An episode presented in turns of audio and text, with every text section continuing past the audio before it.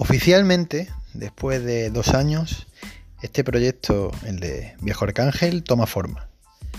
Después de pelearme más de, yo qué sé, 11 meses con la aplicación, con los sonidos, con el volumen, con el móvil, con el de la moto, esto va tomando un rumbo que, bueno, que, parece que es el que todos queríamos, ¿no? El juntar a cuatro frikis del Córdoba y hablar pues de nuestras cosas, de la camiseta del año 92, del año 92, de la marca Kelme, que porque no hemos tenido Kelme y hemos tenido un tanto tiempo y luego CCF y luego la madre que lo parió.